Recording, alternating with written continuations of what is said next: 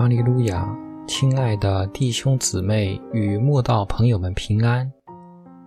今天我们要分享的是《日夜流淌心中的甘泉》这本书中八月七日，我们成了一台戏这篇灵粮。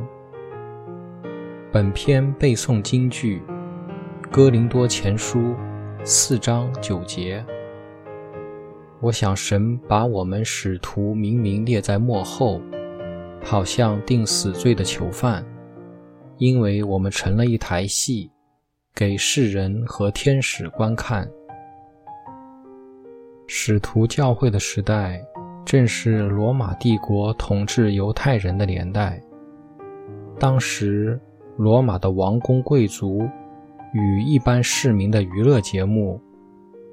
就是在圆形竞技场观赏由奴隶或战俘训练而成的角斗士所做的生死决斗，而这种极其残忍、野蛮的竞技游戏的最后压轴好戏，就是将以判决为死罪的囚犯放进竞技场，好让他们与凶残的野兽搏斗，直到被野兽斗死为止。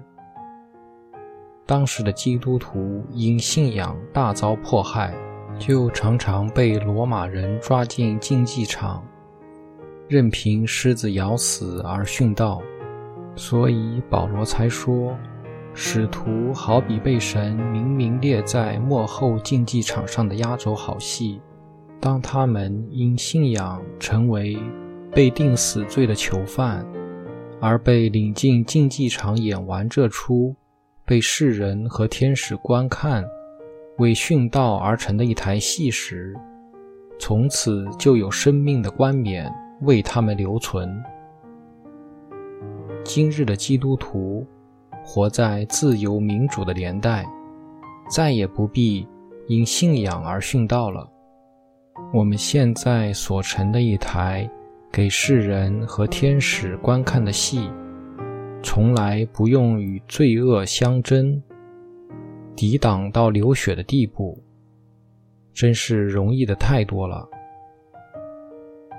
只是这么容易扮演的一台戏，我们要怎么扮演呢？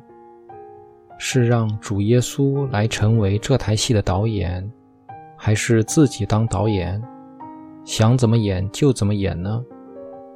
神虽已先替我们编好某些剧本，例如出生在什么国家，成为什么种族的人，性别为何，父母是谁，神都帮我们决定了剧本，再也无法改变。